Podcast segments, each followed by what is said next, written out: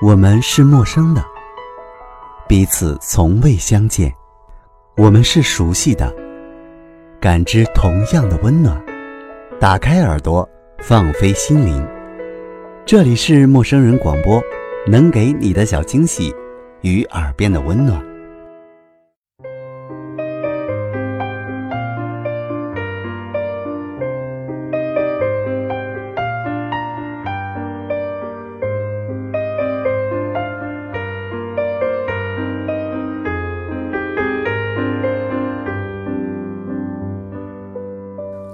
生中反反复复的都在痴迷于一件事情，那就是爱情。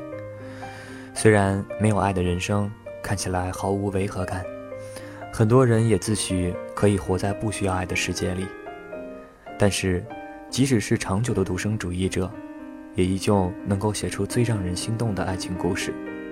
由此可见，不管你承认不承认，在每个人的心底，对爱的执着和执拗。一直都在。我们很多人在爱里幸福过、甜蜜过、受过伤，也恨过对方，但是到最后，却还是在时光的陪伴下，找到新的一段爱情。即使不停地上演着牵手、分手的轮回，依旧乐此不彼，享受其中。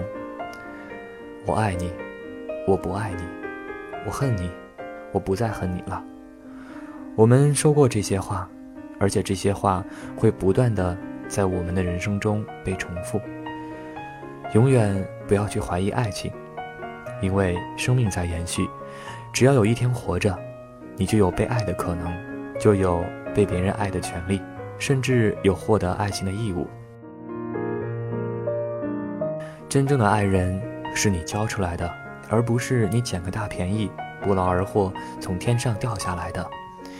你要教会他用怎样的方式去爱你。爱情的童话并不美丽，童话背后的那些肮脏里，还能生出一朵莲花般的爱情，才叫美。什么时候，都别去怀疑爱情，要么早点死去，要么好好寻找，好好相守。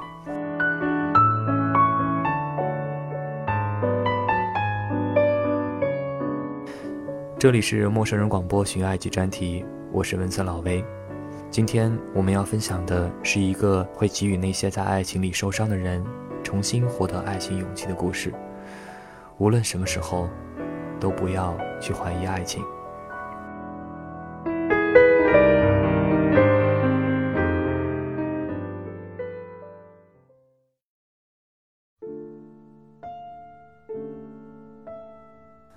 上个月的时候。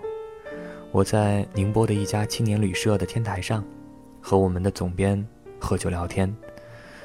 当时我很消沉，因为连续的几段感情的伤，忘不掉旧情人，又遇不见新的情人，总是被爱情打击。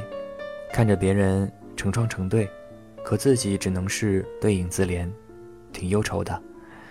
加上人在旅途不断颠簸，却连个递杯茶。问个暖的人都没有，更觉得孤苦无依。自我感觉自己也不算差，可是为什么总是在准备把自己的心掏给别人的时候，却被他人狠狠的一把推在地上？于是，对着总编心发感慨：我再也不相信爱情了。这些句式，请各位自己发挥自己的想象力，相信你们一定也说过的。例如，我不想怎样怎样了，我再也不会怎样怎样了，我再怎样怎样，我就怎样怎样，诸如此类。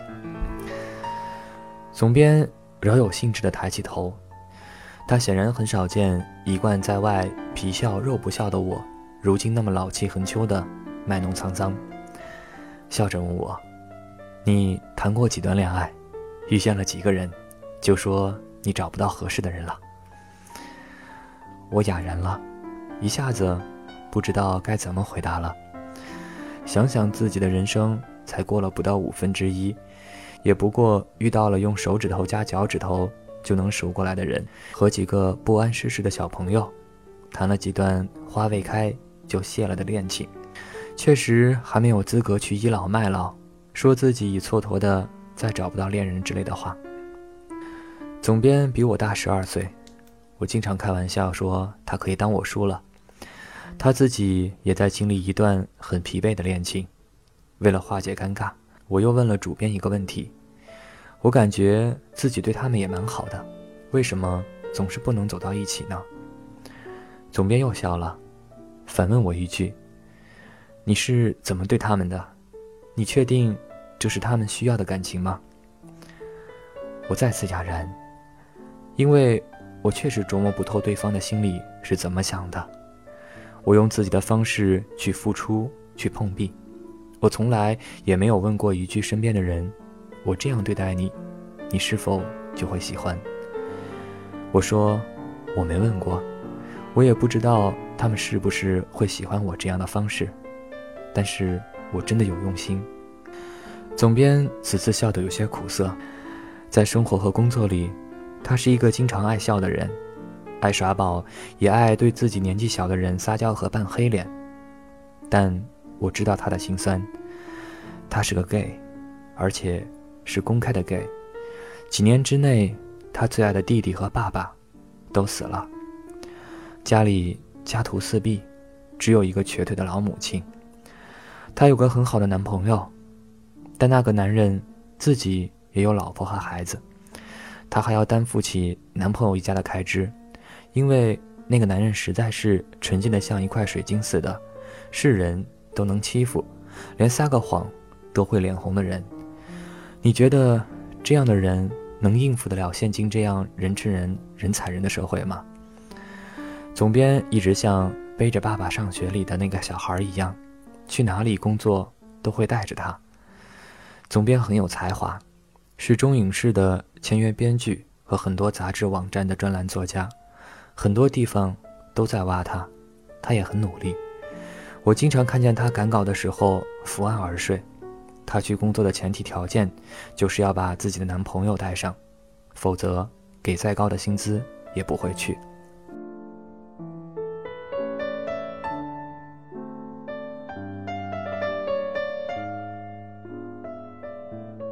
总编把半个身子都趴在铁栏杆上，俯视着楼下的月湖。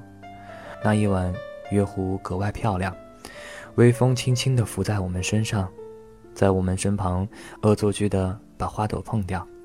堤岸旁停着小白船，路边摆夜市的人都撤摊了，那个卖唱的乐手也提着琴箱走了。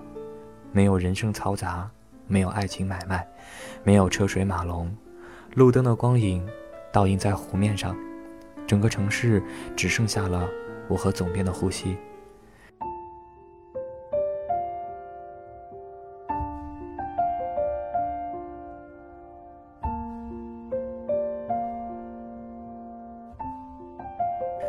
我想唱歌，那首《月亮在白莲花般的云朵里穿行》的童谣，一路走来，我都在哼着这个歌。儿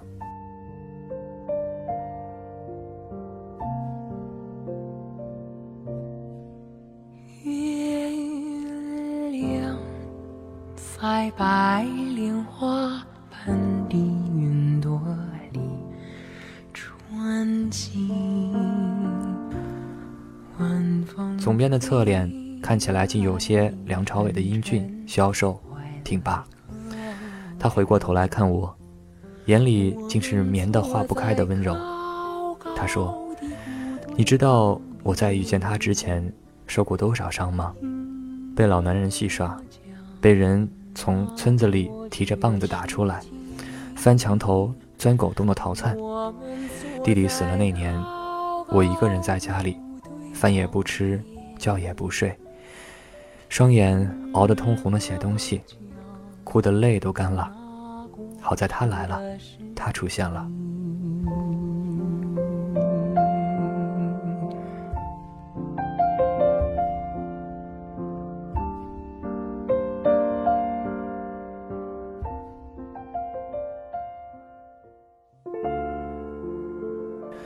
总编开始给我诉说和那个他的故事。那一年是他最疲惫的时候，弟弟虽然顽劣，但也是他从小看到大的。每次弟弟出了麻烦，都会找他这个哥哥来摆平。有次，他父母闹离婚，他爸爸经常喝醉酒了打他妈，他妈哭着问他弟：“你以后要跟谁过？”他弟弟头一挺：“跟我哥过。”他妈妈是个很有想法的女人，但因为是村子里最穷的人家，也经常受气，又被姐妹们看不起，养成了酗酒抽烟的习惯，经常喝醉了被一群男人送回家，站在桌子上骂街。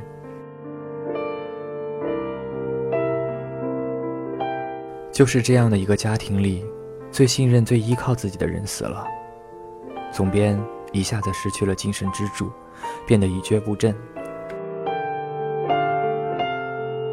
那句话怎么说的？没有最适合的人，只有最适合的时间。他适合的出现了，顶着一头乱发，从长沙扒火车到大理，给他洗衣服、做饭、修电脑、铺床，夜晚。拍着哭得呜呜的他的背，什么话都不说，但胜过说所有。总编屋里的一堆脏衣服，他来到大理的第一天，就蹲在卧室里洗衣服，洗完天都黑了，又麻利地钻进了厨房。总编说自己开始是不爱他的，到现在为止，他也没有说过自己爱他，只是他们都知道自己需要彼此。总编不会洗衣服，他就给他洗的香喷喷的，晾暖了给他穿；不会修电脑，他就给他换最实惠、最好的杀毒软件和硬盘；不会做饭，就炖一锅炖给他吃。只要家里有的菜，都会放进去煮，只要保证营养搭配均衡。真正的爱人，是你教出来的，而不是你捡个大便宜、不劳而获从天上掉下来的。你要教会他用怎样的方式去爱你。这是总编和我说的一句让我记忆最深的话。两个人在一起，别去想什么爱情结果之类的，顺其自然就什么都有了。谈一个失败了，就再去谈下一个，收拾行囊，把旧心情打扫，没有什么过不去的坎儿。也别分什么你的责任，他的责任，是责任就一起背着，牵着手往前走。他不会的，你教他；他愿意为你做的，他自然也就学会了。他不会的，你也不必逼着他去学这学那，你可以为他做。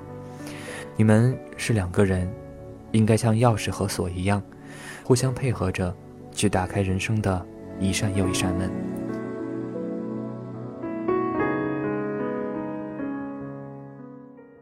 这让我想起了幼儿园玩过的游戏。一个人绑左腿，一个人绑右腿，并肩往前跑，看谁最快到达终点。欲速则不达，这道理我们谁都懂，谁都不是傻子。但是你有想过跑慢点儿吗？你的伴侣摔倒了，你停下来扶他一把，或者和他一起坐下来，倒杯咖啡，心平气和地探讨一下为什么跑不快，怎样才能跑到终点。可以的话。在彼此依偎着看会儿风景，慢下来，也是一种爱情的哲学。谁到达终点都是一样的，都要死，都要被黄土掩埋，过程也是一样的。谁的人生都没有草稿，都要跌跌撞撞的往前蒙着眼睛走。只是有些人走着走着觉得不对了，就会绕回来喊几个同伴一起往前走。有些人只知道走才是目的。却不知道如何走才是真正的人生的目的。这就像总编和他的爱情一样，像我等二十出头的年轻人，是坚决不敢背着一个和自己毫无干系的家庭走的。那个他的妻儿还需要大把的教育经费和生活经费，总编还得要考虑那个孩子的结婚置业。我问总编：“你是因为太爱他了，才愿意这样做的吧？”我挺佩服你这种勇气的。总编说：“不是。”这个说法真的让我大跌眼镜。我不知道什么是爱不爱的，我只知道我蛮喜欢这个纯情的小伙的。看他开心，他背不过来的东西，我就帮他背一下，没啥勇气不勇气的。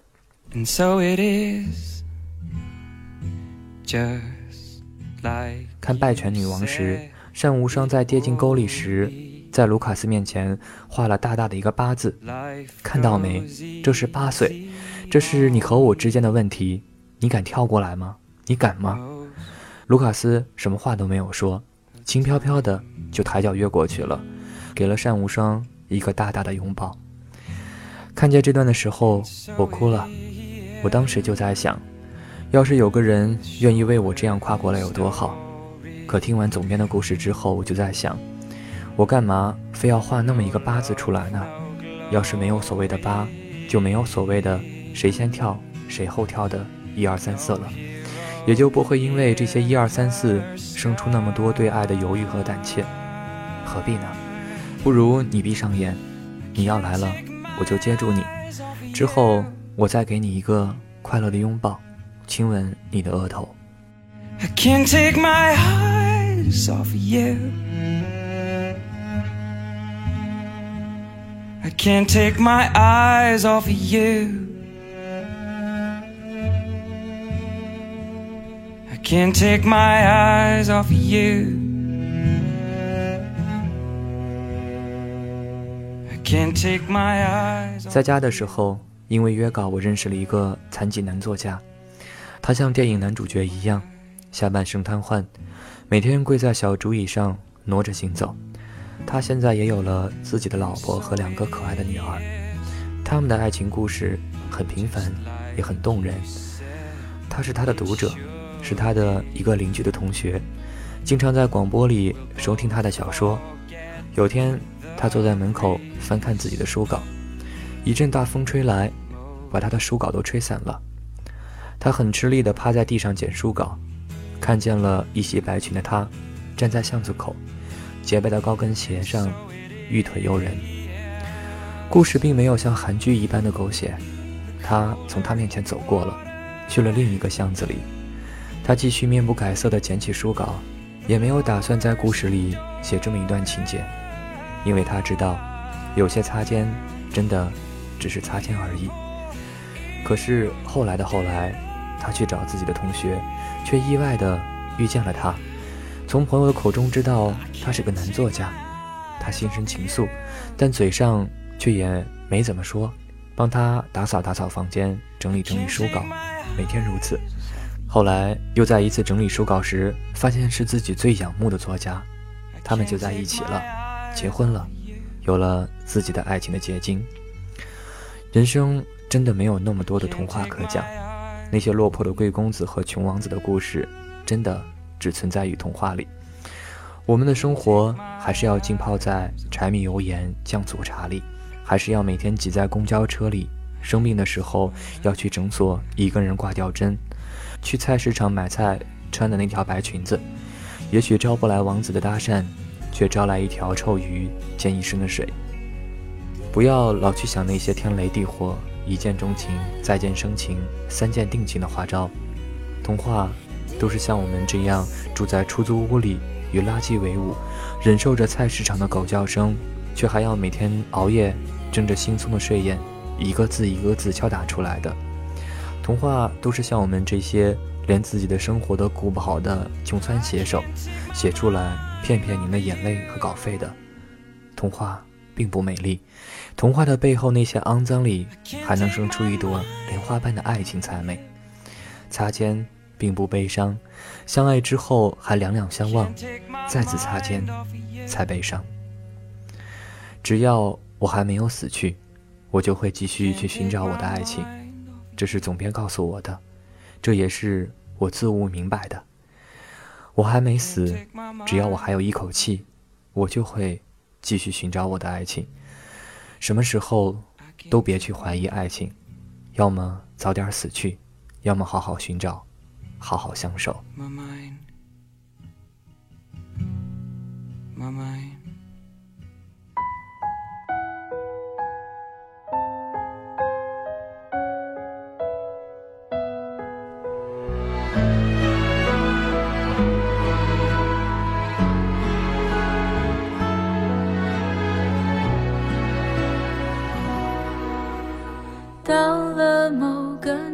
你。就会知道，一个人的日子真的难熬，渐渐开始尝到孤单的味道。时间在敲打着你的骄傲。过了佛说诸法空相，色相皆空，但活在娑婆世间的我们，却不停地奔波于情爱的甜蜜痛苦中。又有几个人能够看破红尘，了凡于世？更多的人，不过就希望有人携手同老，如此而已。爱情对于众生是结束，既然我们在劫难逃，何不享受这佛陀授予我们的轮回之经历？修行路漫漫，荆棘满地，有一人一同走过，也未尝不是一件幸事。不必想着不负如来不负卿，只用让自己内心平安。身心健康，心存小爱大爱，同样也是得道和修行的一种方式。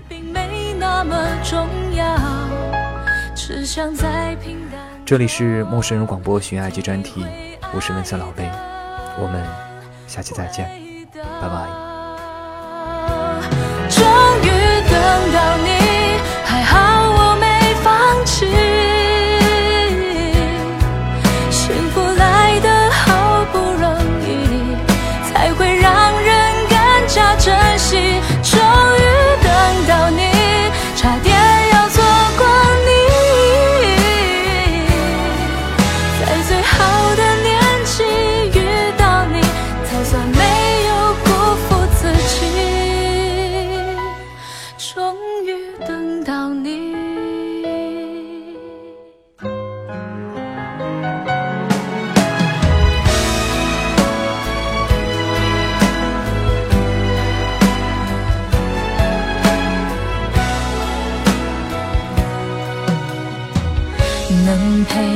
走一程的人有多少？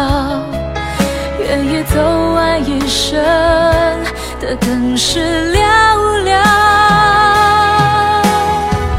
是否刻骨铭心，并没那么重要，只想在平淡中体会爱的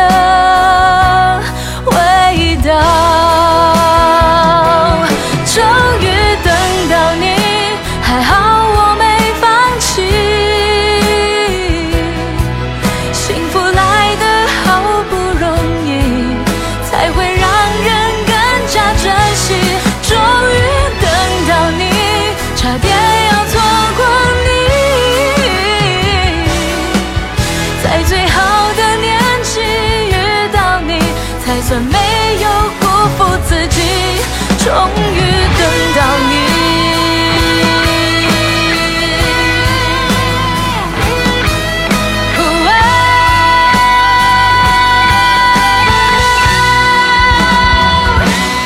终于等到你，还好我没放弃。幸福来得好不容易，才会让人更加珍惜。终于。